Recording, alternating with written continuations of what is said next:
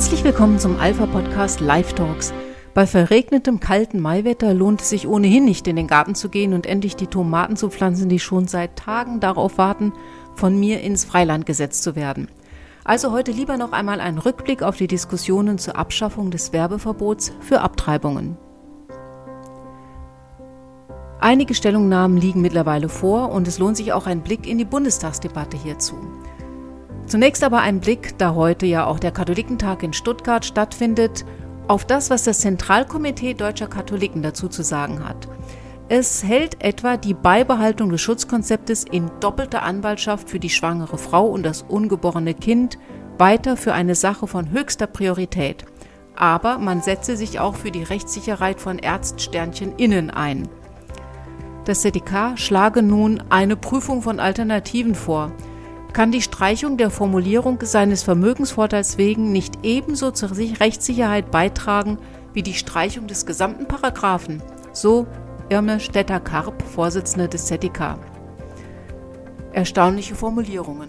Entweder es gilt, du sollst nicht töten, dann ist es völlig egal, ob man wegen seines Vermögensvorteils oder aus einem anderen Grund für diese Tötung wirkt. Oder es gilt, Du sollst möglichst nicht töten, es sei denn, es geht gerade nicht anders, aber dann darfst du auch dafür werben, nur solltest du keine finanziellen Interessen damit verfolgen. Dann hat der Satz des ZDK eine Berechtigung. Solche Schwurbeleien finden sich in der Bibel glücklicherweise nicht. Eure Rede aber sei ja, ja, nein, nein. Was darüber ist, das ist von übel, heißt es im Matthäus-Evangelium.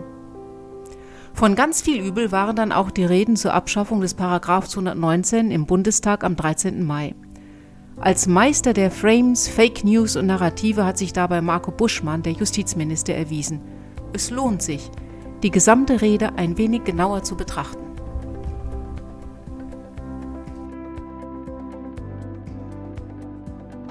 Liebe Zuschauerinnen, liebe Zuschauer, vor ziemlich genau 30 Jahren, im Frühling 1992 arbeiteten Abgeordnete der SPD-Fraktion und Abgeordnete der FDP-Fraktion an einem Gruppenantrag. Dieser Gruppenantrag hatte die Veränderung des damaligen Paragraphen 218 des Strafgesetzbuches zum Gegenstand und er enthielt bereits alle wesentlichen Eckpunkte der noch heute geltenden Beratungslösung. Er setzte sich durch in einem Verfahren von insgesamt sieben Anträgen. Und wenige Zeit später ist dieses Papier in einen Gesetzentwurf überführt worden, der dann auch die Mehrheit im Haus fand. Und das ist bis heute das geltende Recht. Warum erwähne ich das hier? Ja, warum erwähnt der Herr Minister das hier? Und warum erwähnt er nicht die Wahrheit? Tatsächlich war es 1992 der Gesetzantrag von SPD und FDP, der die Fristenlösung mit Beratungspflicht einführen sollte. Und es war auch dieser Gesetzentwurf, der neben sechs anderen Entwürfen damals im Bundestag debattiert und dann schließlich verabschiedet wurde. Aber das Inkrafttreten des Gesetzes wurde vom Bundesverfassungsgericht in Karlsruhe durch eine einstweilige Anordnung gestoppt. Und dann vom Zweiten Senat am 28. Mai 1993 als in wesentlichen Teilen für verfassungswidrig erklärt. Erst ein weiterer gemeinsamer Entwurf von CDU, CSU, FDP und SPD trat schließlich 1995 in Kraft. Wieso ein so gescheiterter Gesetzentwurf eine großartige Leistung sein soll, das bleibt das Geheimnis des Marco Buschmann. Immer wieder wird falsch behauptet, die Entscheidung, die wir heute treffen über 219a, sei eine Respektlosigkeit oder gar Unterhöhlung des Lebensschutzkonzeptes von 218. Und dazu möchte ich zwei Dinge sagen. Uns muss niemand den Respekt vor diesem historischen Kompromiss lehren. Es waren unsere politischen Vorgänger, die ihn geschmiedet und vorbereitet haben. Da hat Buschmann recht. Seine politischen Vorgänger haben an diesem Kompromiss mitgewirkt. Und es waren Politiker der FDP, die in der damaligen Bundestagsdebatte immer wieder die Notwendigkeit eines Schutzkonzepts für das ungeborene Leben betont haben. Wir Liberale sind zutiefst davon überzeugt, dass eine modifizierte Fristenlösung mit obligatorischer Beratung die beste Gewähr für den Schutz des ungeborenen Lebens bietet. so etwa Dr. Bruno Menzel, Arzt und Abgeordneter aus Sachsen-Anhalt in der damaligen Debatte. Er führt aus, wir, der Gesetzgeber, haben alles zu tun, um die gesellschaftlichen Rahmenbedingungen zu schaffen, um immer mehr Frauen das Ja zum Kind zu ermöglichen. Und einem Recht auf Abtreibung erteilte eine klare Absage. Mit dem Instrument der obligatorischen Beratung wird sichergestellt, dass die schwangere Frau ihre Entscheidung in vollem Bewusstsein der durch die Verfassung vorgegebenen Grundentscheidung für den Schutz des ungeborenen Lebens treffen wird. Dies bedeutet nicht, ich möchte dies ganz besonders betonen, ein Recht auf Abtreibung. Die im Gruppenantrag vorgesehene Fassung des 218 betont nach wie vor eine strafrechtliche Relevanz und eine Missbilligung. Das sind die politischen Vorgänger, die den damaligen Kompromiss geschmiedet haben und für die völlig selbstverständlich war, dass Abtreibungen weiterhin ihren Platz im Strafrecht haben. Zweitens es ist eine juristische, eine politische und eine historische Wahrheit, dass Paragraph 218 des Strafgesetzbuches und Paragraph 219a nichts, aber auch gar nichts miteinander zu tun haben. Das ist keine Beeinträchtigung des Lebensschutzkonzepts. Ich bitte, diese Wahrheit zu akzeptieren. Das ist eine ziemlich steile Aussage. Die Paragraphen 218 und 219 gehören zum 16. Abschnitt des besonderen Teils des Strafgesetzbuchs. Dieser Teil umfasst die Paragraphen 211 bis 222. Geschützt wird durch diese Tatbestände das Rechtsgut Leben des Menschen. Und dass das Werbeverbot für Abtreibungen in 219a unmittelbar auf 218 folgt, der die Abtreibung strafrechtlich regelt, ist offensichtlich in der Denkweise des Herrn Buschmann bloß ein dummer Zufall. Wie ein Justizminister zu der Auffassung gelangen kann, das Werbeverbot für eine Tötungshandlung habe nichts mit der Tötungshandlung selbst zu tun und das dann auch noch als historische Wahrheit verkauft, die man zu akzeptieren habe, ist mir unbegreiflich. Ganz offensichtlich versucht er hier schlicht und ergreifend seine Zuhörer und damit die Wähler nicht nur für dumm zu verkaufen, sondern auch gezielt zu manipulieren. Das, worum es heute eigentlich geht, kann man an der Lebenswirklichkeit erkennen. Und stellen Sie sich dazu bitte eine junge Frau vor, die schwanger ist, die in Erwägung zieht, diese Schwangerschaft zu unterbrechen. Wie bitte? Diese Schwangerschaft unterbrechen? Das stelle ich mir als Mutter von drei Kindern gerade mal eben vor. Also so nach dem vierten Monat mal eine Pause einlegen, bisschen Kinderzimmer einrichten, den Sommer für Reisen und Sport nutzen und dann im Herbst die Schwangerschaft fortsetzen, wenn das Wetter sowieso schlechter wird und die Gartenarbeit erledigt ist. Junge, Junge, Junge, es ist unfassbar, dass ein in Gelsenkirchen geborener Justizminister solche Begriffe verwendet. Von jemandem mit DDR-Hintergrund hätte man das eher erwartet, denn dort war es gang und gäbe, sprachlich zu verschleiern, was de facto getan wurde. In entsprechenden Systemen ist das übrigens auch heute noch beliebt, wie der Begriff Spezialoperation zeigt. Da stellen sich sehr schwierige Fragen und es gibt im Regelfall ein großes Bedürfnis nach Orientierung, nach Informationen und in unserer, digitalen, Wirklichkeit führt dieses Bedürfnis doch natürlich in sehr vielen Fällen ins Internet, weil dort eine gefühlte Anonymität und Privatheit herrscht und deshalb die Schwelle, dort nach Informationen zu suchen, doch erstmal niedriger ist, als sich einem Dritten, vielleicht einem fremden Menschen anzuvertrauen. Das ist die wirklich, das ist die Lebenswirklichkeit.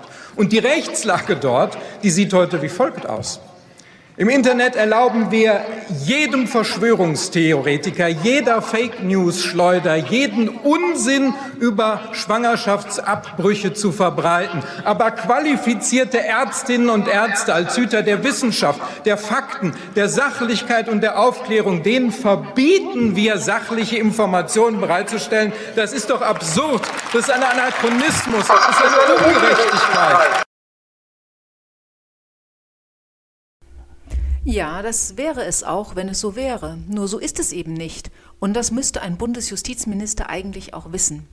Schon heute ist es so, dass jede Ärztin und jeder Arzt sich im Internet über sämtliche Aspekte vorgeburtlicher Kindstötung auslassen darf.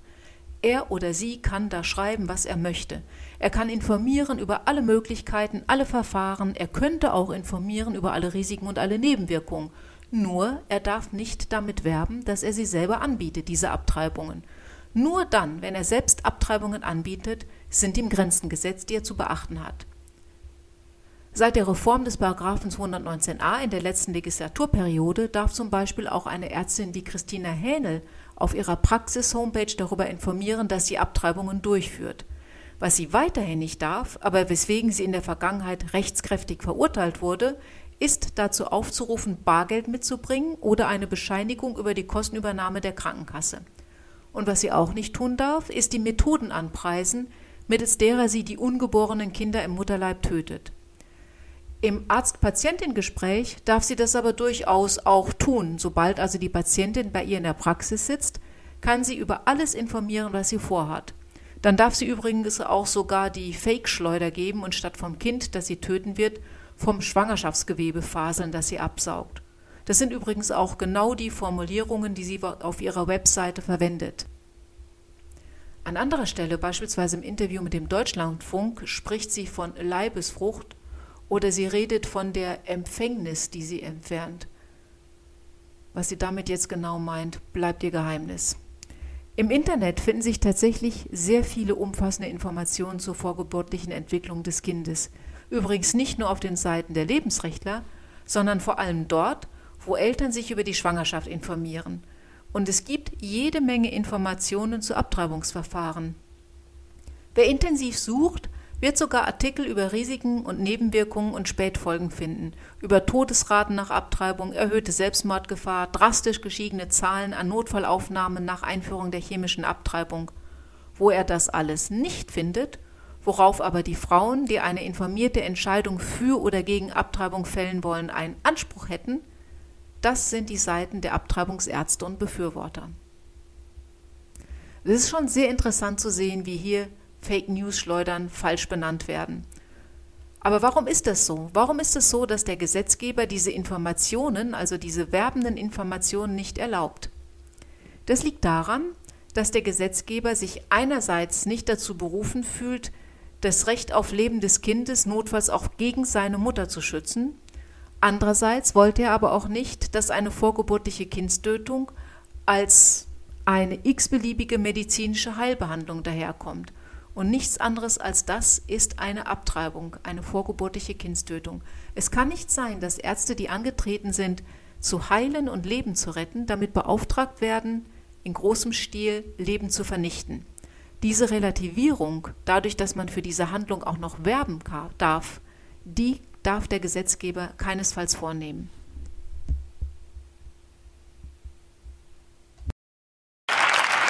Drei Sorgen möchte ich an dieser Stelle nehmen, weil das ja wirklich eine ernsthafte Debatte ist, die wir führen müssen. Die erste Sorge möchte ich noch mal sagen. Diese Rechtsänderung hat keine Auswirkung auf das Lebensschutzkonzept vom Paragraph 218 des Strafgesetzbuches. Nee, ist klar. Wenn man für Steuerhinterziehung oder Ladendiebstahl werben darf, hat das keine Auswirkung auf die Haltung der Menschen zu Steuerhinterziehung und Ladendiebstahl. Das finden sie natürlich nach wie vor total illegal. Also ich finde es ehrlich gesagt unerträglich arrogant, wie der Minister hier die Überlegungen derjenigen, die vor 30 Jahren um den Kompromiss gerungen haben, vom Tisch wischt. Das Werbeverbot für Abtreibungen haben sie aus gutem Grund für einen integralen Bestandteil des Schutzgesetzes gehalten, eben damit nicht in der Bevölkerung der Eindruck entsteht, die Tötung eines ungeborenen Menschen sei völlig belanglos. Dass sie am Ende des Tages mit diesem Ansinnen dann doch kläglich gescheitert sind, das beweisen die Ausführungen des Justizministers. Zweitens. Die Gefahr abstoßender, irreführender Werbung besteht nicht.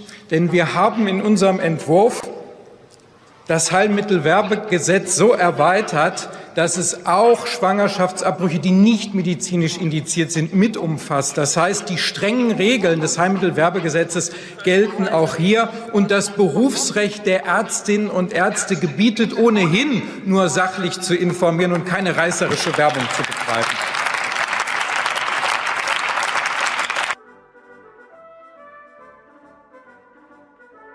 Um reißerische Werbung geht es überhaupt nicht. Zwar ist das Internet mittlerweile voll von mehr oder weniger gelungenen Sketchen zum Thema Werbung für Abtreibung, aber zu einem stellt sich die Frage, wie lange wir das noch lustig finden werden. In Österreich beispielsweise wirbt ein Abtreibungsanbieter mit einem Video im Internet dafür, dass in seiner Praxis total Corona-konform abgetrieben wird, und zwar in netter, sicherer Atmosphäre. Das wird bei uns vermutlich auch kommen. Und zum anderen dürfte klar sein, dass Frauen in Deutschland sich von Sprüchen wie Abtreibungen heute zwei zum Preis von einer kaum in die Praxis locken lassen werden. Interessant dürfte daher eher sein, ob bei der Werbung für Abtreibung nicht vielleicht Paragraph 5 des Gesetz gegen den unlauteren Wettbewerb UWG zur Geltung kommen könnte. Irreführende Werbung kann nämlich schnell zu einer Abmahnung führen. Als irreführend gilt hier beispielsweise das Unterlassen von Informationen über Risiken oder das Unterlassen von Informationen insgesamt. Man darf also gespannt sein, ob Abtreibungsärzte demnächst nach 5 UWG werben und klarstellen, dass sie bei der Abtreibung einen Menschen mit schlagendem Herz töten. Ich denke, auf diese Information haben Frauen, die einen Abtreibungsarzt besuchen, auf jeden Fall Anspruch.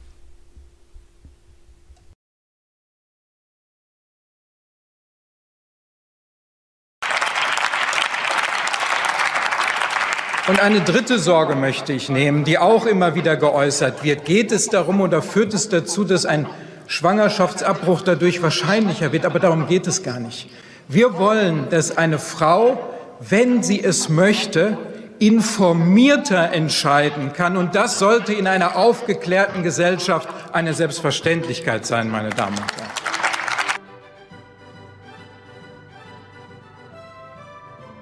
Wie aufgeklärt eine Gesellschaft ist, die die Tötung von an die 100.000 ungeborenen Kindern jedes Jahr achselzuckend hinnimmt und nun auch noch die Werbung für diesen Akt der Barbarei erlaubt, das mag jeder selbst beurteilen.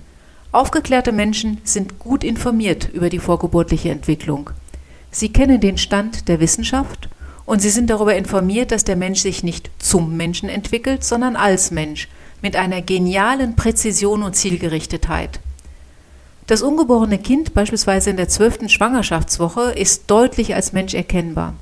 Er ist 43 bis 51 Millimeter groß und ziemlich aktiv. Handgelenke und Ellbogen beugen und die kleinen Hände zu winzigen Fäustchen ballen, das gehört ebenso dazu wie den Mund öffnen, um Fruchtwasser zu trinken oder zu gähnen. Auch von Schluck auf wird dieses ungeborene Kind manchmal gepiesackt. Alles ganz menschliche Regungen und wichtige Atemübungen. Wer davor die Augen verschließt und stattdessen von Gewebe, Leibesfrucht oder Empfängnis faselt, ist sprachlich und gedanklich im Mittelalter unterwegs. Und wer solche Personen als Hüterin der Wissenschaft bezeichnet, ist alles andere als aufgeklärt. Trotz aller Phrasen und Fake News, die der Minister hier verbreitet, war das noch nicht der Tiefpunkt der Debatte. Einen weiteren wenig rühmlichen Redebeitrag lieferte beispielsweise seine Kollegin im Ministeramt, Lisa Paus, ihres Zeichens frisch gekürte Bundesministerin für Familien, Senioren, Frauen und Jugend von den Grünen. Diese Debatte habe eine wichtige Signalwirkung, so die Ministerin in ihrem Beitrag, und führte aus, die Bundesregierung, diese Bundesregierung steht an der Seite der Frauen und zu ihrem Recht auf körperliche Selbstbestimmung. Und deshalb Deshalb wollen wir auch einen zweiten Schritt gehen und die Regelungen für den Schwangerschaftsabbruch außerhalb des StGB treffen. Um diese hochkomplexen juristischen Fragen zu klären, setzen wir eine Kommission zur reproduktiven Selbstbestimmung ein, so wie sich Frauen auf medizinische Leistungen verlassen dürfen, wenn sie sich für ein Kind entscheiden, sollen sie künftig auf medizinische Leistungen vertrauen können, wenn sie sich gegen ein Kind entscheiden. Der Schwangerschaftsabbruch gehört einfach nicht ins Strafrecht, meine Damen und Herren. So schnell kann man von der eigenen Kabinettskollegin Lügen gestraft werden. Hatte Buschmann wenige Minuten vorher noch betont, die Streichung des Paragraphen 219a ändere nichts am Schutzkonzept für das ungeborene Leben, so verkündet Paus jetzt unter dem Applaus des Bundestags, dass genau dieser Schutz komplett entfallen soll. Wie das genau vonstatten gehen soll, erklärt sie auch. Dafür wird eine Kommission eingesetzt. Wenn man sich anschaut, wen diese Regierung zu öffentlichen Anhörungen zum Paragraphen 219a vor den Rechtsausschuss geladen hatte, dann kann man sich ein gutes Bild davon machen, wie diese Kommission besetzt sein wird. Als Sachverständige für die Abschaffung eines Straftatbestands wird mit Christina Hähnel ausgerechnet die Person geladen, die rechtskräftig wegen dieses Verstoßes verurteilt worden ist. So macht man nicht nur Böcke zu Gärtnern, sondern Wölfe zu Schafhirten. Dass eine außerparlamentarische Kommission, die von bestimmten Regierungsvertretern eingesetzt und besetzt wird, in keiner Weise demokratisch legitimiert ist, steht auf einem anderen Blatt. Dass die Vertreter dieser Kommission nicht um die Stimmen ihrer Wähler bangen müssen, ist völlig klar. Sie sind denen gegenüber ja auch nicht Rechenschaft schuldig. Das wären die Bundestagsabgeordneten, die dann im Wahlkreis ihre Eingaben in der Kommission hätten verteidigen müssen. Das umgeht man elegant, indem man einfach sagt, die Drecksarbeit braucht ihr nicht zu machen, dafür nehmen wir eine Kommission, ihr braucht es dann hinterher nur noch im Parlament abzunicken. So schaltet man den Souverän, das Volk, den Wähler gekonnt aus. Damit hatten sich Buschmann und Paus schon ordentlich ins Zeug gelegt. Für den absoluten Tiefpunkt der Debatte sorgte jedoch eine junge SPD-Abgeordnete, Carmen Wegge. Sehr geehrter Herr Präsident, sehr geehrte Kolleginnen und Kollegen der demokratischen Parteien, sehr geehrte Damen und Herren. Gerade bin ich versucht, kurz innezuhalten, aufzuschauen und diese Situation zu genießen. Denn dies ist der Moment, für den so viele Frauen jahrzehntelang auf die Straße gegangen sind. Dies ist der Moment, für den so viele Ärztinnen und Ärzte gekämpft haben. Dies ist der Moment, in dem wir endlich in das parlamentarische Verfahren zur Streichung von 219a aus dem Strafgesetzbuch eintreten. Dies ist der Moment, der uns Frauen ein Stück weit die Hoheit über ihre Körper zurückgeben wird. Es ist ein schöner Moment. Allen, die bis jetzt nicht nachvollziehen können, warum dies ein schöner Moment ist, denen sei Folgendes gesagt. 219a trat am 26. Mai 1933 in Kraft und ist ein Paragraph des NS-Unrechtsregimes. Es ist eine Regelung, die vorgeschoben nach außen zum Ziel hatte, dafür zu sorgen, dass Schwangerschaftsabbrüche nicht verharmlost und kommerzialisiert werden. Tatsächlich ist diese Regelung aber eine Manifestation des patriarchalen und frauenfeindlichen Naziregimes. Tatsächlich hatte diese Regelung zum Ziel, Frauen durch den Mangel an Informationen dazu zu bringen, nicht abzubrechen und es ihnen deutlich zu erschweren. 219a ist damit ein gutes Beispiel dafür, dass überall dort, wo rechte Parteien an der Macht sind, Frauenrechte eingeschränkt werden.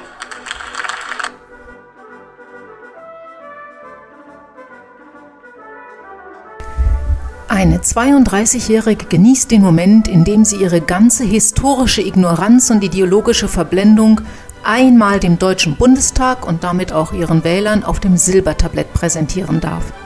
Herzlichen Glückwunsch, Frau Wegge. Hier ein paar Richtigstellungen. Nein, Paragraph 219a StGB ist kein Relikt der Nazizeit, auch wenn das auf den entsprechenden Webseiten immer wieder als Fake News verbreitet wird. Dieser Paragraph reicht in seinem Ursprung auf Vorschriften des Deutschen Reichs zurück, und zwar auf strafrechtliche Vorschriften des Deutschen Reichs, die den Schwangerschaftsabbruch und denjenigen bestraften, der einer Schwangeren gegen Entgelt die Mittel hierzu verschafft oder diesen beigebracht hat. Historisch gesehen befinden wir uns im Jahr 1851 und nicht 1933. Beide damals erlassenen Vorschriften unter 218 und 219 StGB wurden in der Folge stets gemeinsam behandelt. Aber es ist natürlich nur opportun, wenn man einen solchen Paragraphen jetzt in den Ruch des Rechten und der rechten Vorschriften und patriarchalischer Gesellschaften rücken kann, dann braucht man sich nämlich mit den Inhalten nicht mehr auseinanderzusetzen. Da würde sich eine erhebliche intellektuelle Lücke bei Frau Wecker offenbaren, befürchte ich. Faktisch gesehen ist es so, dass der 219a über Jahrzehnte nicht angewendet wurde, weswegen es auch gar keinen Grund gibt zu behaupten, seine Abschaffung sei jetzt ein Grund, sich darüber zu freuen, dass ein jahrzehntelanger Kampf dagegen erfolgreich gewesen sei. Hier wollen wir mal der Frau Wecke zugutehalten, dass sie eben erst 32 ist und es vielleicht einfach gar nicht selber miterlebt hat. Aber Gott, man sollte meinen, dass eine Abgeordnete des Lesens mächtig ist. Tatsache ist, dass erst der Hype um Christina Hähnel und deren Anzeige und anschließende Verurteilung an der Wahrnehmung in der Öffentlichkeit, dass es diesen Paragraphen überhaupt gibt, etwas geändert hat. Von einem jahrzehntelangen Kampf kann überhaupt nicht die Rede sein. Es gab, Gottlob, auch andere Stimmen an diesem Tag im deutschen Parlament. So beispielsweise die CDU-Abgeordnete Nina Warken. Aber wir sind auch klar der Meinung, dass es keine zusätzliche Werbung braucht. Bei Ihrem Gesetzentwurf geht es keineswegs nur um Informationen auf den Praxiswebseiten, auf die die Schwangere nur stößt, wenn sie gezielt danach sucht. Da sind Ihre Beispiele, liebe Kollegen der Ampelfraktionen, und die Gesetzbegründung schlicht nicht ehrlich. Wenn Sie nur das wollen, dann legen Sie doch dann legen Sie doch auch einen Gesetzentwurf vor, der auch nur das ermöglicht. Die geplante Streichung von 219a ermöglicht, anders als Sie heute wieder behaupten, viel mehr. Zum Beispiel Werbung in den sozialen Medien, Anzeigen und Plakate. Sie richten sich nicht reißerisch, aber aktiv an die Zielgruppe. Und das sehen wir genau in Ländern ohne Werbeverbot, werben Kliniken, bei wem der Abbruch am günstigsten oder am schnellsten geht und bei wem die Atmosphäre am freundlichsten ist. Und das ist nach unserer Auffassung mit dem verfassungsrechtlichen Schutz des Ungeborenen unvereinbar. Was auffällt bei der Rede der Abgeordneten der CDU-CSU, aber auch der anderen Abgeordneten, die sich gegen eine Abschaffung des Werbeverbots aussprechen, ist die Lautstärke, mit der die parlamentarischen Gegner versuchen, ihnen das Wort im Grunde genommen streitig zu machen. Es bewahrheitet sich mal wieder, dass das, was an Argumenten fehlt, ganz offensichtlich durch Lautstärke wettgemacht werden soll. In Deutlichkeit stand den Ausführungen der Abgeordneten CDU von der CDU und Nina Warken ein anderer Abgeordneter in keiner Weise nach, und zwar Thomas Seitz von der AfD. Sehr geehrter Herr Präsident, sehr geehrte Damen und Herren, kommen wir zurück zur Sachlichkeit. Der vorgelegte Gesetzentwurf redet von reproduktiver Selbstbestimmung als Euphemismus für die Tötung ungeborener Kinder. Wahrheitswidrig wird behauptet, dass es Rechtsunsicherheit bei der Zulässigkeit öffentlicher Informationen über Abtreibungen gäbe. Dabei ist eindeutig, dass Ärzte öffentlich auch jetzt schon darüber informieren dürfen, ob sie Abtreibungen durchführen, nur nicht wie. Das Bundesverfassungsgericht hat unverrückbare Grenzen gezogen. Zitat. Rechtlicher Schutz gebührt dem Ungeborenen auch gegenüber seiner Mutter. Und weiter, ein solcher Schutz ist nur möglich, wenn der Gesetzgeber ihr einen Schwangerschaftsabbruch grundsätzlich verbietet und ihr damit die grundsätzliche Rechtspflicht auferlegt, das Kind auszutragen. Zur Erfüllung dieser Schutzpflicht muss der Staat ausreichende Maßnahmen ergreifen, um einen angemessenen und wirksamen Schutz zu erreichen. Dies ist der Grundsatz des Untermaßverbots. Wesentlich für das Schutzkonzept ist die Trennung zwischen Beratung und der Durchführung der Abtreibung. Öffentliche Informationen über Abtreibung durch Ärzte, die diese selbst durchführen, sind mit dem Schutzkonzept nicht vereinbar und genau deshalb verboten. Es stimmt einfach nicht, dass 219a das Auffinden eines geeigneten Arztes erschwert und die medizinische Versorgung beeinträchtigt. Denn es dauert keine Minute, um im Internet die Seite familienplanung.de der Bundeszentrale für gesundheitliche Aufklärung zu finden. Die Seite informiert umfassend. Egal ob zu Rechtslage, Beratungsschein, oder Methoden der Abtreibung und ihre Kosten. Nach Postleitzahlen sortiert sind für das gesamte Bundesgebiet Ärzte und Kliniken aufgeführt, die Abtreibungen anbieten.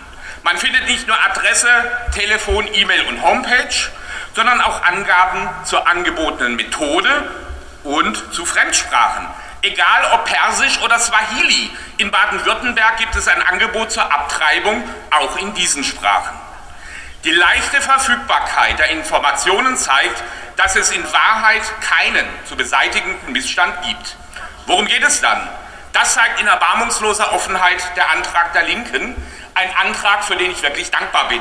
Natürlich nicht dankbar für die ethischen Abgründe, die sich darin auftun, aber wohl für seine schonungslose Ehrlichkeit. Offen wird hier als Regierungsziel gefordert, mit der Abschaffung von 218 Abtreibung bedingungsfrei zu erlauben, also bis unmittelbar vor der Geburt. Mehr Perversion des Rechts ist kaum vorstellbar. Der Wille der Koalition, alle Strafurteile zu 219a generell aufzuheben, also bewusst auch alle Fälle von grob anstößiger oder irreführender Werbung verdeutlicht, dass es in Wahrheit auch ihr darum geht, das Verbot der Abtreibung in Frage zu stellen. Nur sagt man es eben nicht so offen wie die Linken, das nenne ich Salamitaktik. Eine Abtreibung ist aber kein normaler medizinischer Eingriff, sondern sie beendet vorsätzlich menschliches Leben. Niemand unterstellt Frauen, die sich für eine Abtreibung entscheiden, es sich einfach zu machen. Aber wir als Gesellschaft dürfen eine Abtreibung auch nicht zu einfach machen. Zur sexuellen Freiheit gehört auch, sich eigenverantwortlich vor einer ungewollten Schwangerschaft zu schützen und der Zugang zu empfängnisverhütenden Mitteln ist definitiv heutzutage keine Hürde mehr. In Diskussionen mit Schülern war ich zuletzt entsetzt über die Erosion des Bewusstseins für Recht und Unrecht. Für viele ist Abtreibung nur nachgelagerte Empfängnisverhütung und eine Selbstverständlichkeit. Und das darf die Tötung menschlichen Lebens niemals sein. Bei um die 100.000 registrierten Abtreibungen jedes Jahr brauchen Frauen mehr Unterstützung, damit sie sich für ihr Kind entscheiden. Es braucht keine grundgesetzwidrige Förderung der Abtreibung, sondern eine Willkommenskultur für Kinder. Vielen Dank für Ihre Aufmerksamkeit.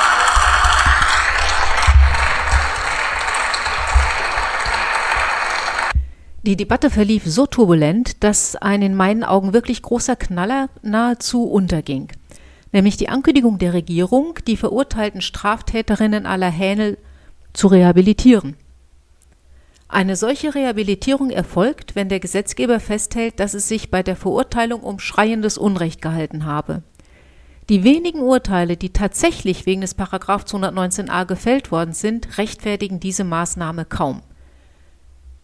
Die Verfahren wurden ohnehin bisher entweder eingestellt oder werden nun nicht weiter verfolgt. Schreiendes Unrecht waren sie ohnehin niemals. Keine der betroffenen Ärztinnen hat unter dem Gesetz gelitten, keine hat deswegen weniger verdient oder körperlichen oder seelischen Schaden genommen. Wenn ein Gesetzgeber Urteile aufhebt, die nacheinander von mehreren Gerichten immer wieder bestätigt worden sind, so ist das ein massiver Eingriff in die Gewaltenteilung. Gesetze werden auf diese Weise zur Makulatur und sie sind der Willkür der jeweils Regierenden untergeordnet. Und zwar, und das ist der Knackpunkt, auch rückwirkend. Ein einmal erstrittenes Urteil hat nur dann Bestand, wenn die aktuell Regierenden nicht auf die, auf die Idee kommen, andere Regelungen für besser zu halten und dann einfach diese Urteile wieder kassieren. Ich finde es ehrlich gesagt jämmerlich und erschreckend, mit was für einer rückständigen Denkweise unsere sich als Fortschrittskoalition bezeichnete Regierung hier präsentiert. Da hat der Rapper Flipside mehr Ahnung und Verstand von Schwangerschaft und Verantwortung als alle Redner der Koalition zusammen. In seinem bewegenden Song Happy Birthday verarbeitet er die Abtreibung seines ersten Kindes und entschuldigt sich bei ihm. Bitte nimm meine Entschuldigung an, ich wüsste so gern, was du geworden wärst. Ich habe für den Mord an dir gezahlt, bevor sie dein Geschlecht bestimmt haben. Unser Leben vor deinem zu wählen bedeutete deinen Tod. Und du hattest nie die Chance, auch nur die Augen zu öffnen. Jedes Jahr denke ich an dich. Also habe ich einen Stift in die Hand genommen. Herzlichen Glückwunsch. Ich liebe dich, egal wo du bist.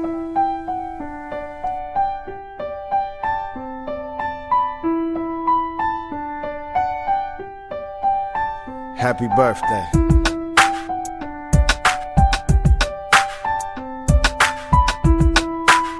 So make a wish.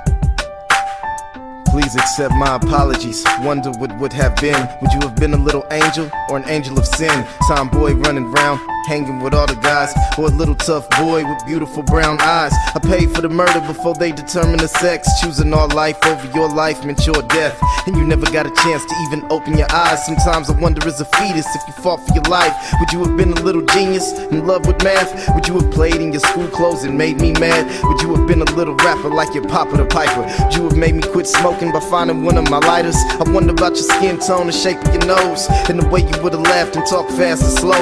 Think about it every year, so I picked up a pen. Happy birthday, love you whoever you would have been. Happy birthday. I thought was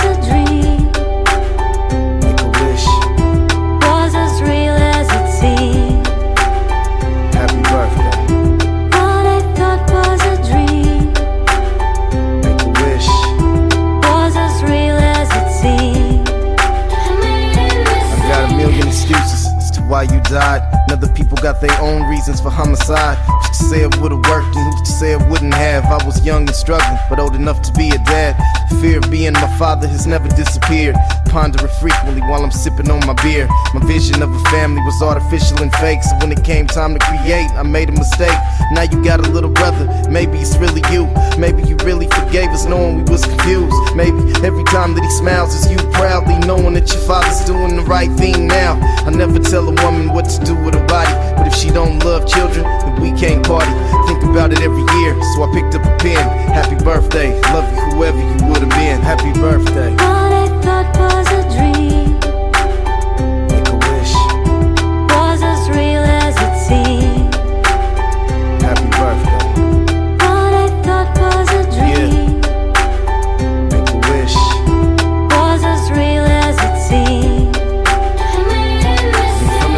To the womb to the heavens again. From the ending to the ending, never got to begin. Maybe one day we could meet face to face in a place without time and space. Happy birthday. From the heavens to the womb to the heavens again.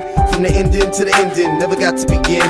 Maybe one day we could meet face to face in a place without time and space. Happy birthday.